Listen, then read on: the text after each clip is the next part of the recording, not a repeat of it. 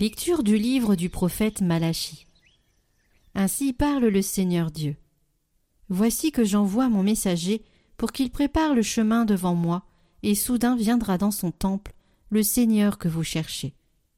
Le messager de l'alliance que vous désirez, le voici qui vient, dit le Seigneur de l'univers. Qui pourra soutenir le jour de sa venue? Qui pourra rester debout lorsqu'il se montrera? Car il est pareil au feu du fondeur, pareil à la lessive des blanchisseurs. Il s'installera pour fondre et purifier. Il purifiera les fils de Lévi. Il les affinera comme l'or et l'argent. Ainsi pourront-ils, aux yeux du Seigneur, présenter l'offrande en toute justice. Alors l'offrande de Juda et de Jérusalem sera bien accueillie du Seigneur, comme il en fut au jour ancien, dans les années d'autrefois. Voici que je vais vous envoyer Élie le prophète, avant que vienne le jour du Seigneur, jour grand et redoutable. Il ramènera le cœur des pères vers leurs fils, et le cœur des fils vers leurs pères, pour que je ne vienne pas frapper d'anathème le pays.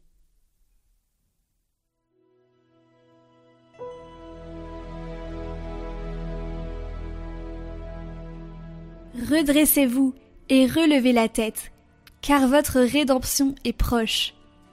Seigneur, enseigne-moi tes voies, fais-moi connaître ta route, dirige-moi par ta vérité, enseigne-moi, car tu es le Dieu qui me sauve. Il est droit, il est bon le Seigneur, lui qui montre aux pécheurs le chemin.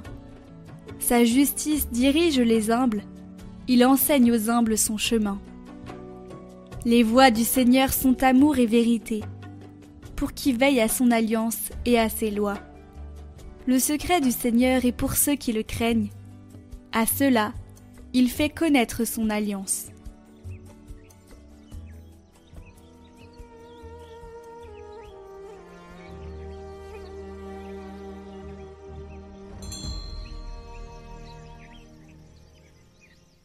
Évangile de Jésus-Christ selon Saint Luc. Quand fut accompli le temps où Élisabeth devait enfanter, elle mit au monde un fils. Ses voisins et sa famille apprirent que le Seigneur lui avait montré la grandeur de sa miséricorde, et ils se réjouissaient avec elle. Le huitième jour, ils vinrent pour la circoncision de l'enfant. Ils voulaient l'appeler Zacharie, du nom de son père. Mais sa mère prit la parole et déclara Non, il s'appellera Jean. On lui dit Personne dans ta famille ne porte ce nom-là. On demandait par signe au père comment il voulait l'appeler. Il se fit donner une tablette sur laquelle il écrivit Jean est son nom. Et tout le monde en fut étonné. À l'instant même, sa bouche s'ouvrit, sa langue se délia.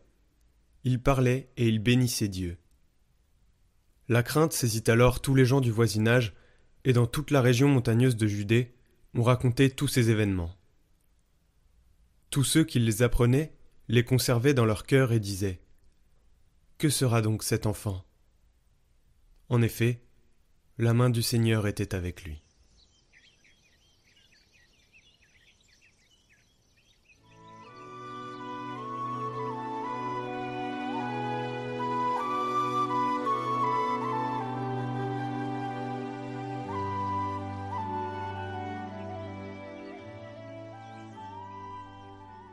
Tout l'événement de la naissance de Jean-Baptiste est entouré d'un joyeux sentiment d'émerveillement, de surprise et de gratitude.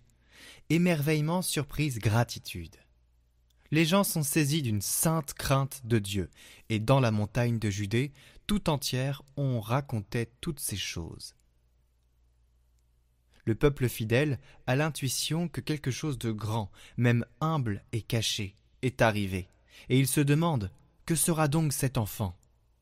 Le peuple fidèle de Dieu est capable de vivre la foi avec joie, avec un sentiment d'émerveillement, de surprise et de gratitude. Regardons ces gens qui parlaient bien de cette chose merveilleuse, de ce miracle de la naissance de Jean, et qui le faisaient avec joie. Ils étaient contents, avec un sentiment d'émerveillement. En regardant cela, demandons-nous comment est ma foi? Est-ce que j'ai une foi joyeuse? Ou est-ce toujours la même foi, une foi plate? Ai-je un sentiment d'émerveillement quand je vois les œuvres du Seigneur, quand j'entends parler de l'évangélisation ou de la vie d'un saint, ou quand je vois tant de bonnes personnes? Est-ce que je perçois la grâce à l'intérieur, ou est-ce que rien ne bouge dans mon cœur?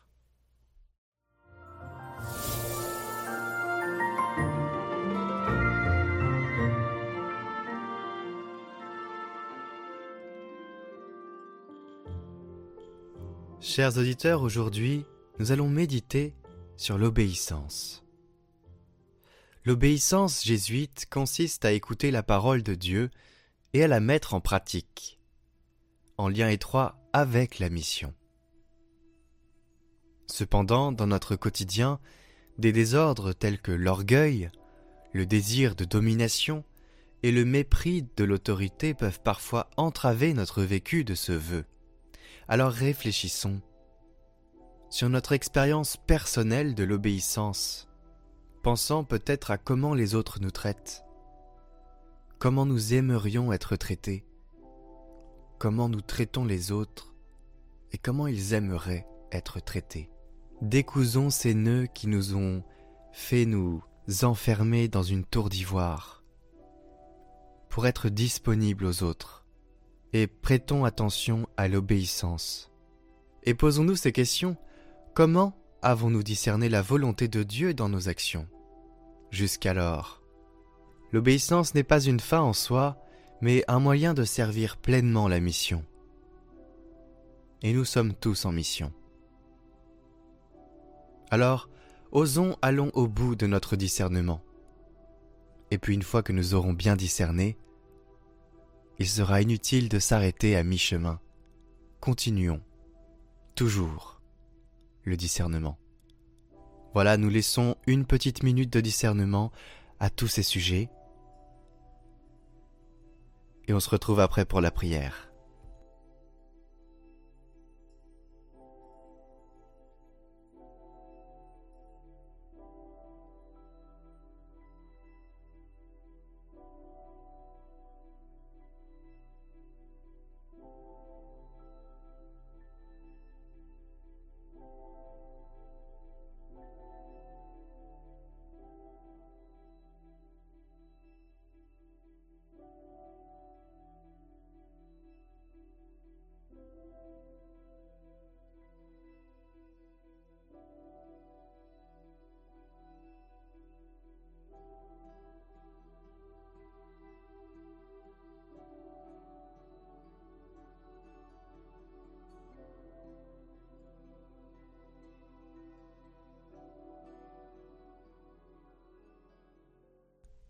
Au nom du Père, du Fils et du Saint-Esprit. Amen. Seigneur Jésus, ta puissance est infinie, ta gloire éternelle. Sans faire de bruit, tu viens sous les traits d'un petit enfant.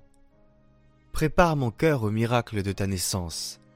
Apporte la lumière à ce monde obscur qui attend silencieusement ta chaleur dans le froid de la nuit. L'attente elle-même est une grâce animant mon cœur d'une joie impatiente. Dans l'attente de ta venue, accorde-moi la patience et la fidélité dans la prière. Que la joie de Noël et l'amour brûlant prennent racine en moi et grandissent, afin qu'ils fleurissent le jour de Noël et me donnent de porter la joie au monde et de laisser place à l'espérance pour renouveler la face de la terre.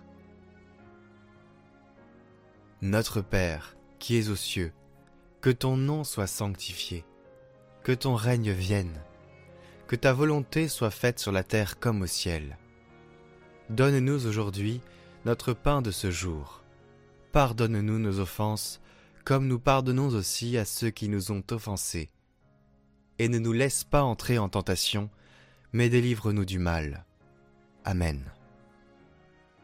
Chers auditeurs, c'est la fin de cette méditation. N'oubliez pas que l'obéissance consiste à écouter la parole de Dieu, mais à la mettre en pratique. C'est une harmonie qu'il nous faut avoir dans notre vie.